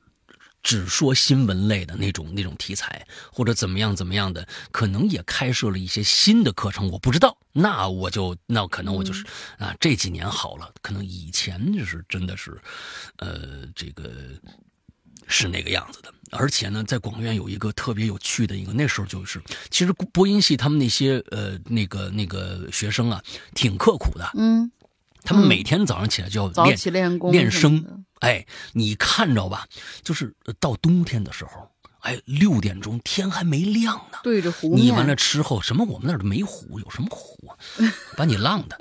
完了之后那食堂，完了之后他不是对食堂，你你出去去食堂的路上，你就会发现很有很多丧尸一样的人，就是那个时候还没有丧尸片。现在呢，嗯，就是丧尸，就是那个时候现在人去看那个时候就有很多的人就。怼怼着一一堵墙，比如说教学楼的墙，怼着那个小房的墙，就背对着背对着你怼着那堵墙，就你去远远就能听到一个声音，就是呃，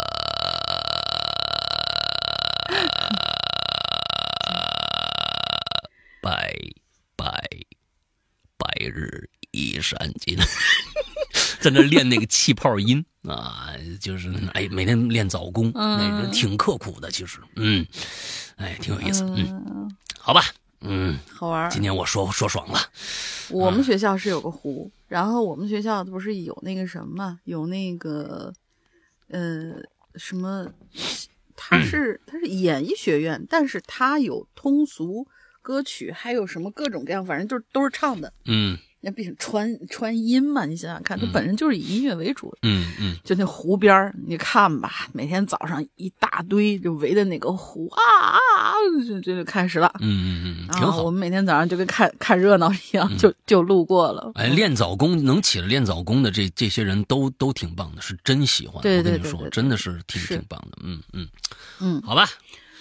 哎呀，今天太爽了。嗯，来，又骂人了。哎，这骂人？开心。啊！那来吧，嗯。啊！对，下一个啊，我先看看前头啊。啊。哎，没说让谁读，啊，哎，你们谁想让谁读，你写前面，你千万别写对你写。前头，对哎。对对对，嗯、蔷薇花开，海棠依旧，调皮的玲玲，帅气的老大好，我是听鬼影八年的鬼友，二零一五年我远嫁来到湖北，嗯当时一个人居家办公，可以说很孤单，很压抑。嗯偶然在播客听到了《鬼影人间》，从此沉浸其中，一发不可收拾。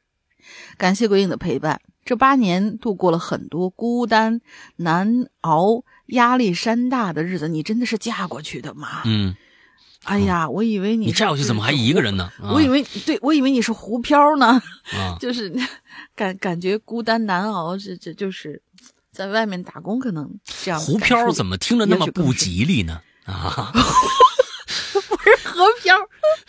这是怎么听着那么不吉利呢？他是湖北吗？这是你自己起的名字，还真有这名字啊？嗯没有，就是到处飘嘛，到到哪儿打工就在哪儿飘嘛，太不吉反正利了，不在家。啊！你这嗯接着来吧，嗯嗯，不许不吉利，湖北我老家呢，真的是。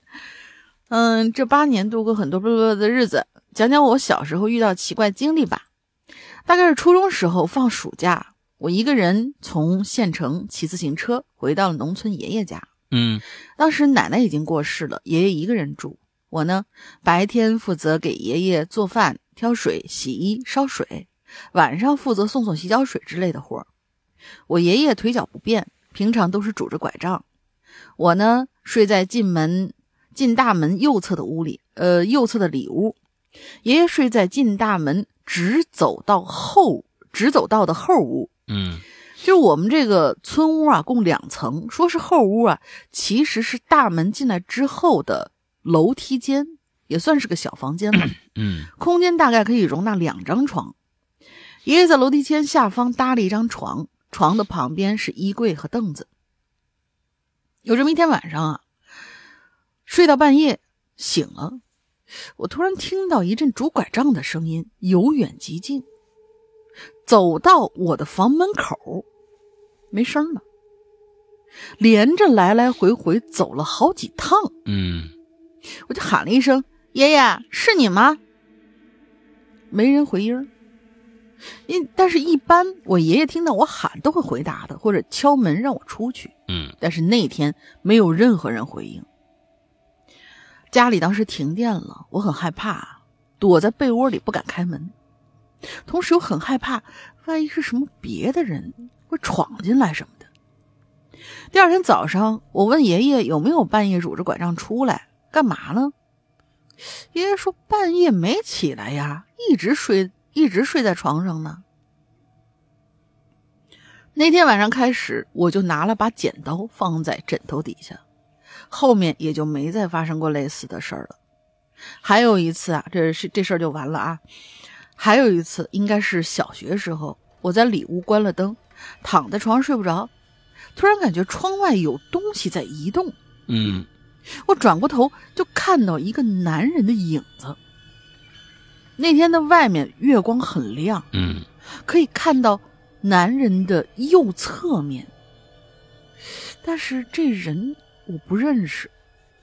那男的身子就跟飘着一样，因为听听不到任何的脚步声。我当时也是大气儿都不敢出。那男的就在外面来回飘了几次之后，就不见了。嗯小时候啊，没有监控可以查，说给爷爷听，他也不信鬼神。后边这些事情也都不了了之了。好了，就这两个小故事，嗯我讲的不好，多多担待啊！祝两位主播天天开心，祝鬼影长长久久。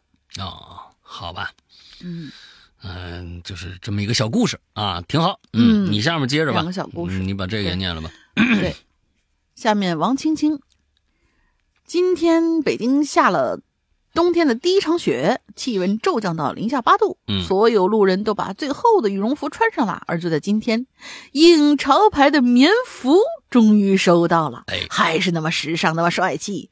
作为九年老鬼友，我会心一笑，然后就把新的棉服收进了衣啊衣柜里啊啊啊，继续穿我的羽绒服出门了。什么意思啊？不是，这是来黑的吗？啥命啊！你这是不是？我真的真的遇到好多鬼友都是收到咱们的衣服啊，太好看了，收起来，存起来，然后继续穿我自个儿的衣服。那为啥呢？你穿呗。因为咱们这限量，啊咱不限量，你一次买十件，我们是不反对的，真的。啊，是是是，我们有一位鬼友，我们北京的有一位鬼友，就是每一次都买，呃，过去买 T 恤，他们买六件最多的一次。我问他，我当哦当时我们在北京聚会的时候，我就问他，我说，哎，你你怎么买那么多呀？他说有几件是收藏，有几件是穿的。还真有这样的，嗯我跟你说，还真有这样的，嗯，这这这次我没注意他，他他买了几件啊？这次没注意，他每一件几乎都买，每一件都买，所以这真的是，就反正感谢大家吧。就是说，这这这这衣服穿就穿吧，哎呀，没什么还那肯定是得得穿啊啊，对啊、你买回去，我以为你要黑我呢，嗯，只占八百，莫占一千。这布放上十年，它可是会烂的。啊，是是是是是，存着了，啊穿吧，对对对亲那那东西能住嗯虫子啊，因为住虫子那就不好了啊。它里面还带绵绵的，真的是哎。，好吧，嗯，嗯感谢感谢啊啊，嗯那个下面一个晚晚安，哎，怎么刚我觉得前面有一个对晚安呢？对对对，又是他，他又来了。刚才晚安说，哎，别让我读，你来吧，求求你了。怎么？你怎么又来了呢？你他留了两个，他他又想起来了，又撸了一个。对我这个又撸了一个他。又是还是写的零零好，你看着了吗？嗯，那别别别让我来了，求了你来吧，。你来，我就害怕里面又讲点什么不不干别净不干不净的事儿。不不没有没有没有，他这次是那个蜡烛什么火烧什么一个残缺手臂的娃娃什么的，那人家都你来你来，人家都求你了，当我恐怖的。不存在。你说这个东西哎都你是那我当你存在，你快快。不不不，你还是你来吧啊！嗯不，绝对绝对，刚才那篇好长，不，这这我脸不还是要要这篇也好长啊，我不。脸还是要要的，你知道吧，？哎呀你来你来你来吧，你不要跟小朋友们计较嘛，来吧。人家说不定七老八十了，你这是记性不好，连七老八。十不听我们，哎呀真是，我看过我们受众群体，还是还是听的，有有人还是嗯，也听也听，这么长，哎呦我的天来吧！来吧来吧，早知道我就不连两他。编一个啊，这不是不是真实经历，他说他编一个啊，好的，那是在某年的夏天，我住在一个郊外的边陲小镇，从农场工作完呐，就往家里赶。边陲小镇从农场工作完往家里赶啊，当时走的小镇呢，却没有一丝光亮，这里完全黑暗笼罩，鸦雀无声，停电了。啊，我心里是这么想着，因为我住的地方呢，一直以来啊都经常出现停电的情况。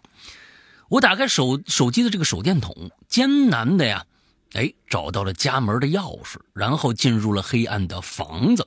在手电筒的光亮中呢，我找到了蜡烛和打火机，点燃了一支蜡烛，让房间里多了一丝微弱的光。然而，即使有了这些微弱的光亮，整个房子依然显得阴森恐怖。接着，我就点亮了无数支蜡烛，房子被我点燃了，我没了，完了。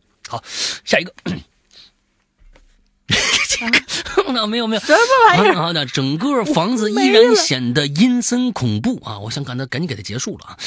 这个我试图打电话给朋友，这个缓解一下紧张的神经，但是手机啊却没有信号。哎，这让我感觉到更加焦虑了，自己仿佛被黑暗吞噬一样，在黑暗中。我开始感觉到了一种奇怪的压抑感，仿佛有一些东西在房子里徘徊。突然，一只惨白的手伸向了我，我被吓死了。啊，好，下一个。什么哦，还还有还有是吧？啊哦，仿佛有一些东，哎呀，嗯，仿佛有一些东西在房子里徘徊。我试图告诉自己，这只是我的想象，但是我无法摆脱这种不安的感觉。突然，我听到了一些细碎的声音，仿佛有人在房子的角落里轻声低语。我停下来，竖起了耳朵，试图分辨出声音的来源。突然，你突然也太多了，亲，加上我那已经仨了，哼，声音消失了，就像是被他发现了似的，整个房子陷入了一片死寂。我感觉到心跳加速。不知道自己在害怕什么，但是我确实感觉到了一种无形的恐惧笼罩了我。我试图让自己冷静下来，但是我无法摆脱这种不安的感觉。突然又一个突然，好家伙，您这已经第四个了。我听到了一声重物砸地的声音。嗯，我被砸死了。好，下一个。他 他反正死了三次了已经，啊！我就把把我我就把我这胸中这种郁闷就抒发出去啊！我听到了一声重物砸地的声音，仿佛是从杂物间传来的。我不敢相信自己的耳朵呀！啊！自从我进住进这个房子开始，我几乎没有去过那里。甚至忘记了里面有些什么东西，然而我感到一种无法抗拒的冲动，仿佛是有一些东西在杂物间等待着我。我拿着蜡烛，小心翼翼地走向杂物间的门口，一开门，看到里面站着了一个人。嘿嘿，让我等着了吧！噗我被里面的大玲玲。杀死了，哎，好，下一个，你这是忌日快乐呗？反反复复的，不停的死。哎，已已经第四次了啊，嗯，好，嗯，没完啊，是不是还没完？我天，我看到我能能看能死几次？当我打开门的时候，杂物呃蜡烛的火焰被杂物间里的一阵难闻的风吹灭了，难闻的风吹灭了啊，但是杂物间并没有窗户，我当时害怕极了。我赶忙拿出手机，打开电筒，发现里边有一面落地镜，一个开着门的衣柜，和地上的一个残缺手臂的人偶娃娃，就没其他东西了。我只是认为衣柜的门松了。啊，因为刚才要传出了一声咔啪一声嘛，啊，就是刚才在砸死那一次啊。然而呢，当我转身准备离开杂物间的时候，突然，哎，他又来了，发现一个模糊的身影出现在了我的面前。我感到自己的腿都开始发软了，手机也因为惊吓而掉在了地上，没了光亮。我试图喊叫，但却呼吸不上来。我就这么样被憋死了。好，下一个。哎，第五次了啊！他说的都是他，我是根据他的剧情，但我呼吸不上来，也发不出声音。那个声音逐渐靠近我，也渐渐清晰起来。我隐约看到了一个狰狞扭曲的面孔，感觉一双空洞的眼睛正死死地盯着我，而那双眼睛更是没有一丝生气。我很害怕，视线从他的脸上移开，赫然发现他的上半身的身体是光着的，那是大玲玲啊不啊不是啊！赫然发现他的上半身的身体是没有手臂的。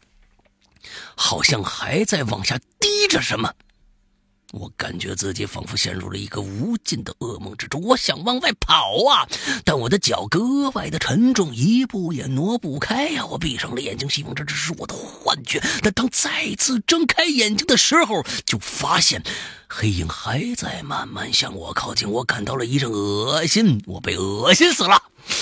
好了，下一个，我已经快被恶心了。好，这个。好，第六次了还是第七次了啊？我被恶心死了。嗯嗯，啊，恶心啊！意识也在逐渐的模糊，仿佛是有一个东西在吞噬着我的灵魂。我感觉自己再也走不出这个房间了，也许看不到明天的太阳了吧？突然，我听到了一声尖锐的报警声，仿佛是从远处传来的。我感到自己的意识逐渐清醒过来，而自己正躺在地上，那个身影也已经消失了。屋子屋子里呢，充斥着一股难闻的味道，我感到自己大小便失禁了没有？啊，今天那个那个，我感觉到自己这个 这个这个太啊，这个太脏了。我感到自己，他不是说充斥着一股难闻的味道吗？对吧？嗯，我感到自己的心跳加速，我挣扎着站了起来，然后冲出了屋子。外面很黑，只有刺耳的报警声。过了一会儿，我看到了一辆警车停在我的前身前。警察正在向我走过来，警惕地看着我，并询问我发生了什么事儿。在手电筒和警车的车灯的照应下，我自己才看到浑身上下那青身上。什么叫青身上啊？呃，就是不是浑身上下呀？青身上。哦哦，才看清身上，嗨身，啊，才看清身上有暗红色的血迹。我向警察把屋子里的事情说明以后，他们向我解释道：停电是因为村子年久失修，电路老化，而他们到这里的原因呢是追查一个断臂受伤的罪犯。已经追了三天了，就在三十分钟前，有人听到砸玻璃的声音，就联系了警察。接到电话呢，就立即出警了。从另一边呢，这时也走过来几个警察，他们报告说，我们已经啊，这个巡查了周围，卧室的玻璃被砸碎，杂物间的门前。与与屋里有大量的血迹，但并没有发现犯人。只是在卧室外的窗边看到了这个沾着血迹的断臂人偶，可能会有线索。我们还会继续搜查的。那这是警察说的话。为了安全起见呢，我就被抓起来了。他上了警车了啊，嗯，顿时感到自己的心脏逐渐平复。我不知道自己经历了什么，但是我知道我必须尽快离开这儿。从那以后。我再也没回到那个恐怖的房子，但是我知道那个黑暗的地方留下了一些无法解释的恐怖回忆。完了，这次真完了啊！嗯，嗯，他被警察抓起来，我觉得也是好事儿，哈哈。嗯，这这这也是好事儿啊。这个故事里边是什么意思呢？他说警察说什么东西啊？哦。呃，追查一个断臂受伤的罪犯，已经追查三天了。啊，嗯，就这句话呀，我就觉得这个编的呀，也真的是断臂受伤的呃逃犯已经三天了，而且呢，刚才你碰着他的时候，他还那滴血呢，这人血量也太大了吧，一直拿个红瓶在那一直喝是吗？是不是？这这个东西也真的是啊，那够服气的。我跟你说啊，这个这个也是啊，嗯，挺好挺好，嗯。呃，麻烦你编这么长的一个故事啊，让让我来替大玲玲来读啊，在里边死了七次啊，嗯，也不冤枉你。哎呀，行吧，行吧嗯，行吧，行吧，你得罪了天蝎就是这个下场，哎真的是，哎呀，也确实是啊。如果这故事呢到最后写的还挺好的话，我会反过来夸你啊。但是呢，这故事呢，嗯，还行吧啊。反正今天哎，今天怪了，好像除了因为我本来想金度，但是金度第一个选的太多，第二个他这故事跟今天停电没关系，选不进去，所以呢，嗯到现在来说。真的是停电这故事，好像还真的，我我觉得可能唯一停电的牛逼，可能就是那艺名停电的唯一的一件事情发生在我这儿，啊。就是刚才你做这个停电这个主题的总结的时候，啊！我这儿又停电了，我刚刚啊，就此时此刻，对，此时此此刻此刻，哦，啊，你的电脑别老插着，别老开着机啊啊！别对 我现在也发现了这个问题，嗯，我觉得今天可能能够在前面说最好的应该是那个艺名，但是你又不知道他是谁，嗯，对不对？是哎，就是就是疫情时候的那个但他他他那个故事只有一个空白，那只有一啊个空白，那我们就只能是到时候就就选的时候就只能选一个空白了。啊，对对，嗯，所以下次你叫什么名儿，你你我就是能不能给我们留个名？说，对对你文章里哎面希望我们叫你什么也可以。对对对对，那样好一些啊。来下一个，嗯，好的，来下一个的话，我就得在手机上面看稿子啦。嗯，下一个深海雷音同学啊，小时候有一次自己在家，到晚上啊，忽然就停电了。那个时候没有充电台灯之类的东西，我就点燃蜡烛，在昏暗的房间里静静的坐着。哎，跟我现在一样，我也没觉得害怕，更多是好奇。嗯，因为很多平时看惯的东西，在烛光之下都显得不太一样呢。就在我四处看的时候，忽然之间呢，我就听到窗边啊，出现了一些细微的声响，类似于像是纸被刷子扫了一下，那种刮蹭的声音。嗯，平常是很难察觉的。但由于当时家里很安静，我一下就听到了。窗户离蜡烛是很远的，是房间里最暗的地方。细小的声音时不时就传过来。说实话，我不太想靠近窗户，因为窗户边上总是看到很多小虫子。很久以前，在关于虫子留言里，我讲过一次，在凌晨时忽然醒来，看到面前的墙上有一只油烟。缓慢爬过的经历，那次经历就是在窗边发生的，所以我没敢过去啊，就远远的看着那窗户，想找出发生的源头。那个时候还需要，呃，那个时候还是需要贴床缝的年代呢。我仔细贴窗缝，你要把这声声调一变，就是另外一物件。窗缝，窗缝，窗缝，sorry，嗯，贴窗缝。我仔细的听着那声音，发现那声音呐，从窗框附近那边发出来，好像是，我就沿着窗框找，发现贴近窗台的位置有一条黑影子，比成年人的手臂还要大一圈，看起来就像是条大虫子。嗯，我便使劲睁大眼睛，在昏暗的烛光之下。随着细微的响声，它还在一点一点的蠕动着。嗯，这时候我才真感觉害怕了，但是根本就不敢过去打。家里人还没回来，幼小的我在脑袋里把各种各样可怕的虫子形象和看过的恐怖片剧情融合在一起啊，不断脑补它突然朝我扑过来会是怎样一个恐怖画面。经历过一番心理斗争，我跑出去找邻居。那时候我们邻居之间呢都比较熟，嗯，邻居家呢是开杂货店的，因为整个小区都停电，很多人都去他们家买蜡烛、手电呐之类的东西。我去他们家说了情况，邻居阿姨就让叔叔过来帮我抓虫子。叔叔来到我家，走到我指的方向，我躲得老远，看着那窗户。结果叔叔拿手电一照，说：“哎呦，这哪是虫子？看错了，这是报纸上图片。”借着手电光的光线，我才看清楚，那黑色的虫子其实是贴窗缝用的报纸。哦，由于贴的时间久了，有点翘边加上外面刮风啊，风从窗缝吹进来，吹动了报纸的翘边那块黑色的图片看上去就像是在慢慢蠕动的虫子，也因此才会有刮蹭的声音。嗯。这一切在昏暗的光线和我过度脑补之下，就形成所谓的虫子了。嗯，在那之后，我有时候白天也会看一眼窗户，看着那个吓到我的所谓的虫子。在之后，呃，看着那个吓到我的所谓的虫子。在之后有一次大扫除，要重新贴窗缝，我就帮忙清理旧报纸，把那张照片就给撕掉了。哎。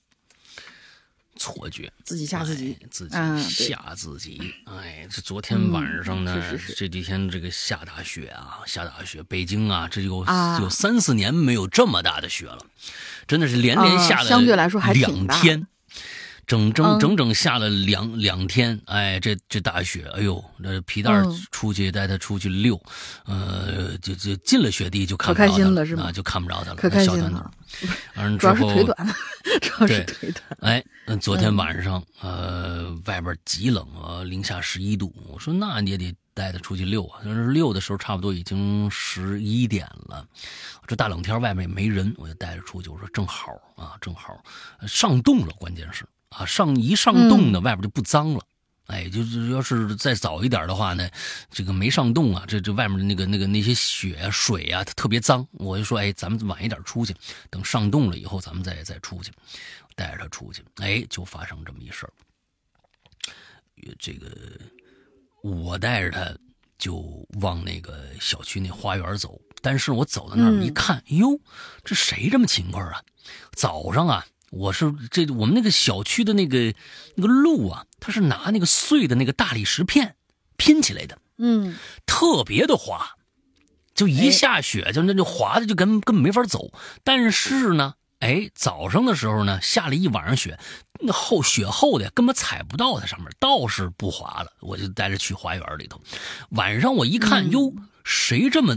勤快呀，把那条路给清出来了。但是呢，那冰是透明的，你也不知道那是滑不滑。我说咱们别从这儿走了，咱们绕着这花园走，哎，走边上。我们就就走，走的一拐弯啊，这个这个花园往南这边一大楼，一个大楼，嗯，往前走，那停了好多的那个接送孩子那个小车，就那个三轮的那个摩托车。带棚子那种，哎，就是接送孩子残障车，就是就那残障车，接接孙子那种小三轮车，停了好几辆，老年人开的。哎，左边一辆，右边一辆，左边一辆，右边一辆，我就带着皮带往前走。突然呢，我就听着前面咔啦一声，我就看着有一辆车后边啊，那那那车斗后边很低嘛，那车斗不不高，但是能看着后面有什么东西闪了一下，就是有东西那动。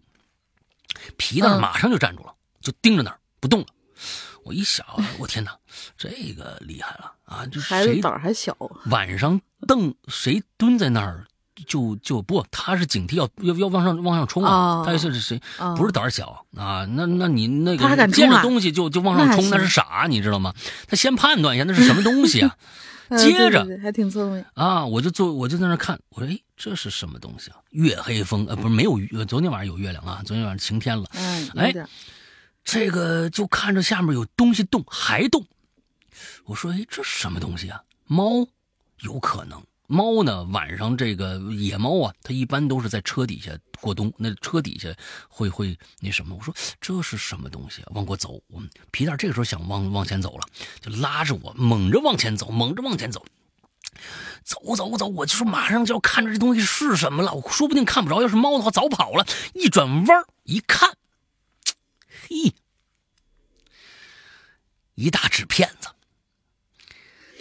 啊，一个大大的那个那个破的那个就是呃大包包装盒，就是被被踩平了以后，就踩扁了以后，上半边啊被雪压着呢，下半边呢耷拉在下边，就那风一吹，咔嗒咔嗒咔嗒咔嗒，这这这这这这这抖，跟这个是一模一样的。啊，就昨天晚上就发生这事儿，我一看他这跟我昨天晚上本来这这事儿有什么可说的，他这事儿跟我那事儿差不多，嗯。嗯，好吧，下面这个一个健全的人类啊，还有这个 Two Days，我们俩来聊。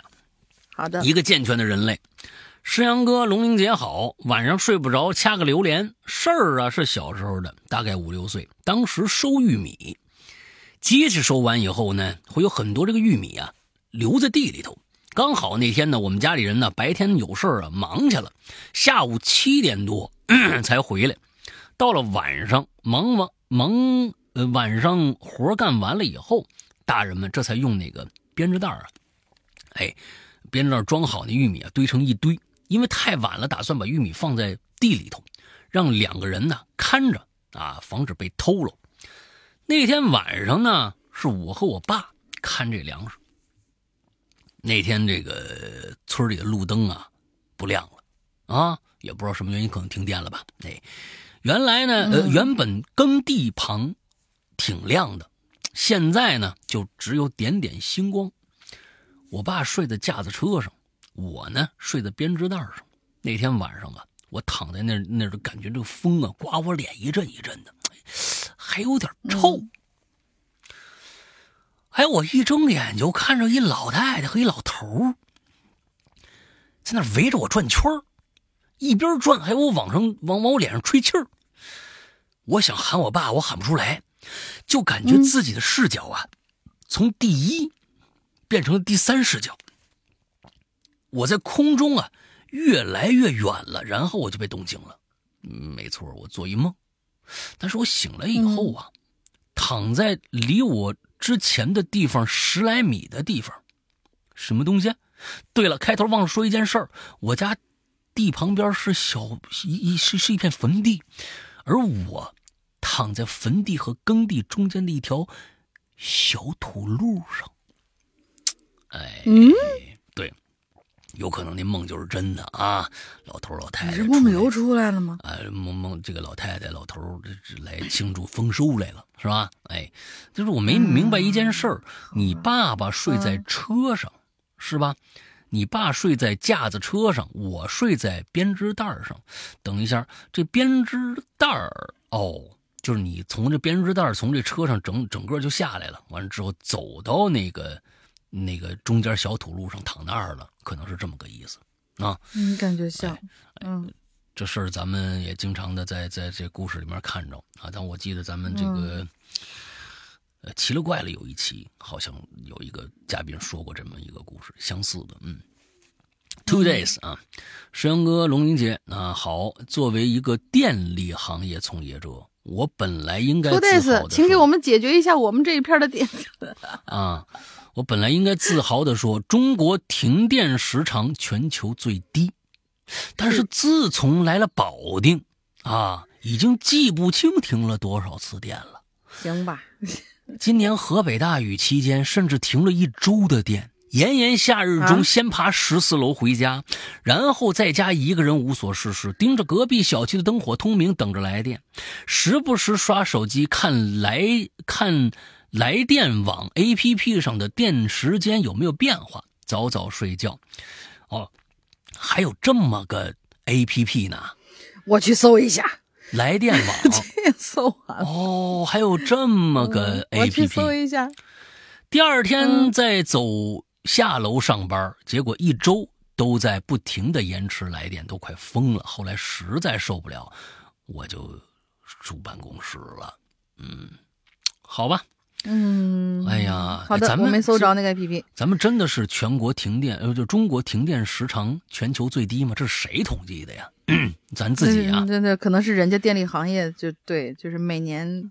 啊，可能有那么一个数据报，这是国国际的一个数据啊，还是说这个不知道啊？不知道啊？也许是咱自己自吹自擂就算了啊！这这个，对对对，但你你得相信人家从业人员好吧？我说那那应该是，那应该是，那就就那要咱自己说的，咱全球最最最最低的话，那也我觉得也不作数。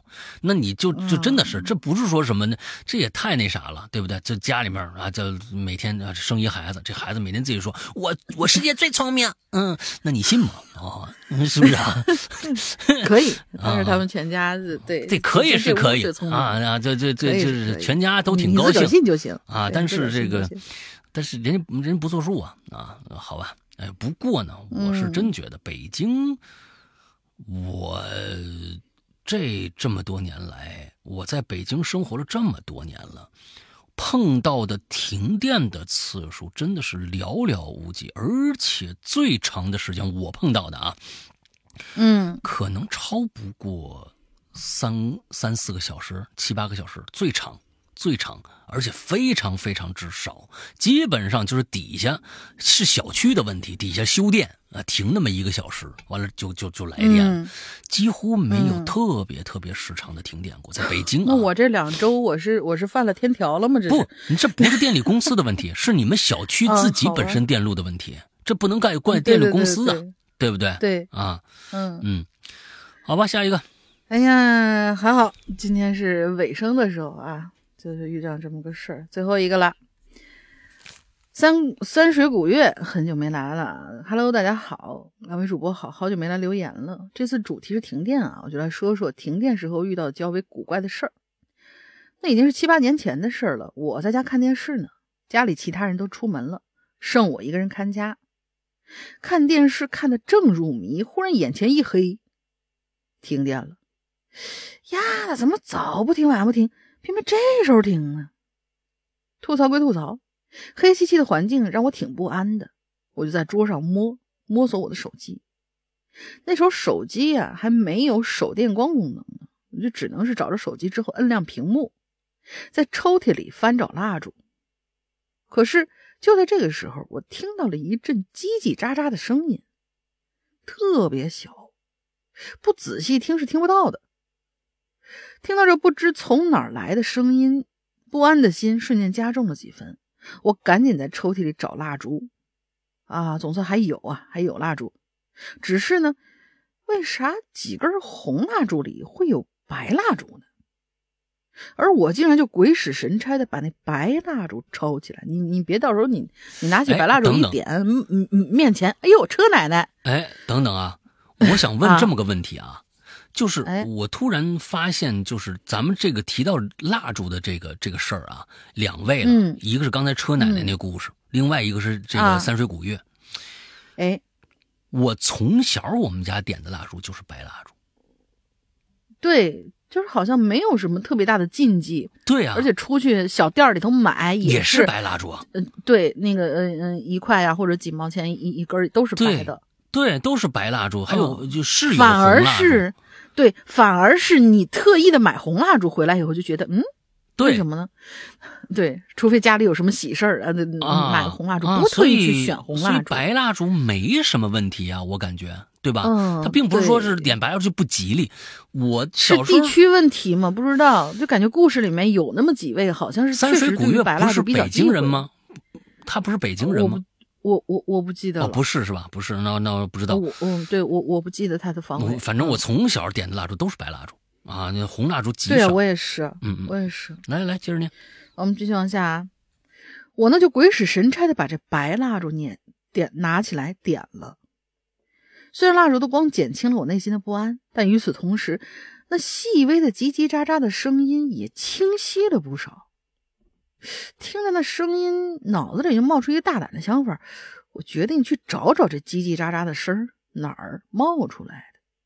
我就一手拿着白蜡烛，一边呢循着声音的方向走。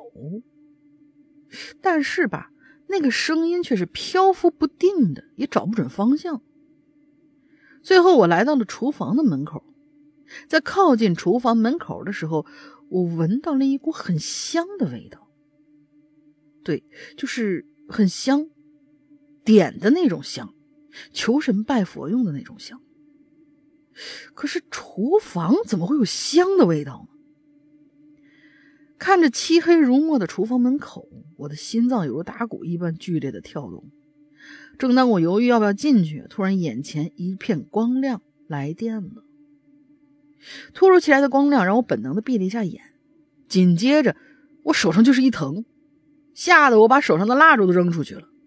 定睛一看，手上被滴了蜡油。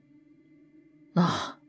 我松了口气，看着厨房门，呃，看向厨房门，这厨房里的灯没打开，一片黑漆漆的。我犹豫了一下，还是走了进去，打开了灯。而厨房里头也一切正常，除了地面被我扔进来的蜡烛，还有几根正在燃着的香。我愣愣的望着那些香，有些不知所措。事后，我处理蜡烛和那几根香，回到客厅里，重新开始看电视。至于有没有看进去，我不知道。最后，我迷迷糊糊回了房间，躺在床上睡着了。这件事我没跟家人说过，说了也没啥用吧。嗯，这就是我这一期的留言。还有一个多月就要过年了，感觉一年比一年过得要快了。这里祝两位身体健康，节目红红火火，在下三水古月，下期再见。哦，厨房里多出了三几根香，这还对呀，这还挺恐怖的。对，这还挺恐怖的，而且是叽叽喳喳。你点香也不可能是叽叽喳喳的声音呢。嗯，这这个没来由，这这想不出来，这这这是为啥啊？多出几根香来还挺恐怖的。嗯嗯，好吧，那就要不然这一期就给胡叔吧。啊，有一些恐怖的色彩，也是跟这个对这个啊莫名其妙的感觉啊。最后一个啊啊，起码还知道他名字，嗯，好吧，还记得你。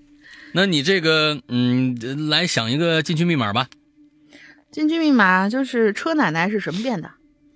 车奶奶是什么变的？嗯，好吧，嗯，车奶奶是什，么车变的？奶奶是什么变的？是车变的呗，嗯，啊，最后，最后呢 是，车变的。啊，居变的，对对对，象棋活了，嗯，完了之后，这个呃，最后还是跟大家来说一下我们的会员啊，我们的会员，嗯呃，我们的会员内容呢，就是现在大家每个星期的周五晚上都能听到的内容。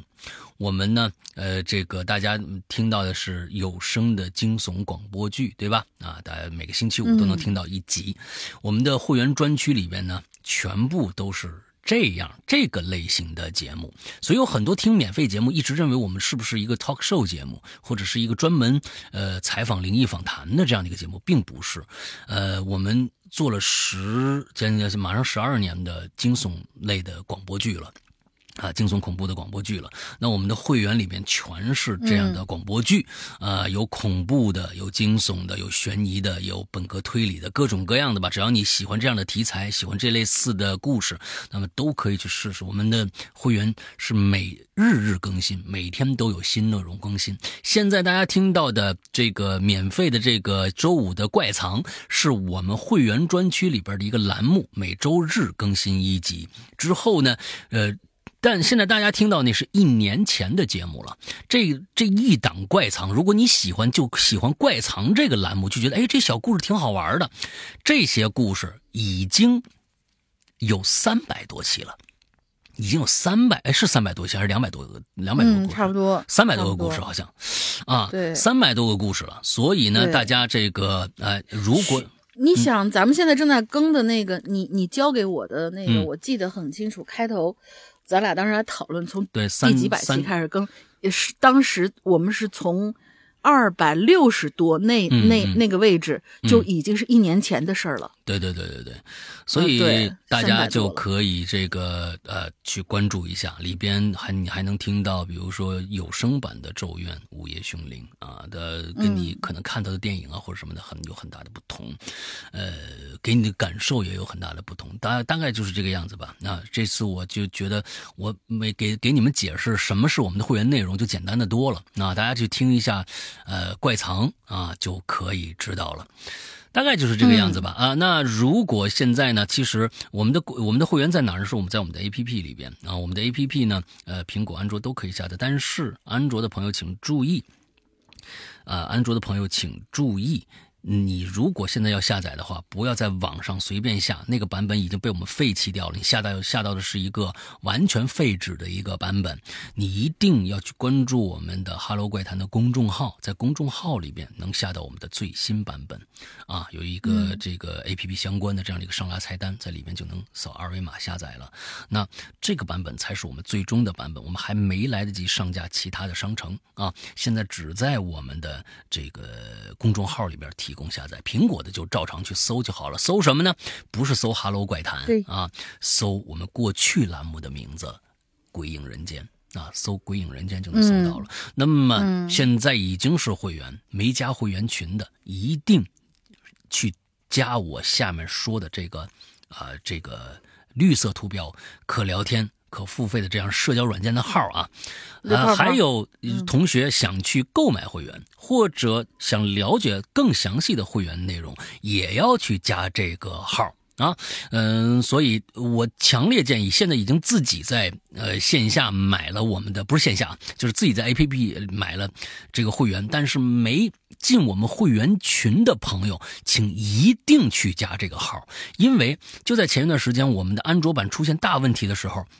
我们是在 VIP 群里面，就是我们的会员群里面是有通知的，大家能第一时间知道这样的一个问题。所以呢，而且呢，我们在几个月前，我们的新版本就在测试了，也不耽误你收听。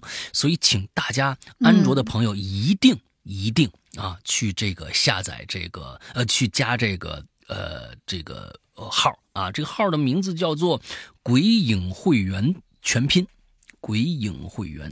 全拼啊，大概是这样的一个号啊，绿色图标可聊天可付费那个 A P P 啊，之后呢，哎加这个号，我们的英子就会为你热情的服务，哎，呃，大概是这个样子吧，嗯，呃，大林还有什么想说的吗？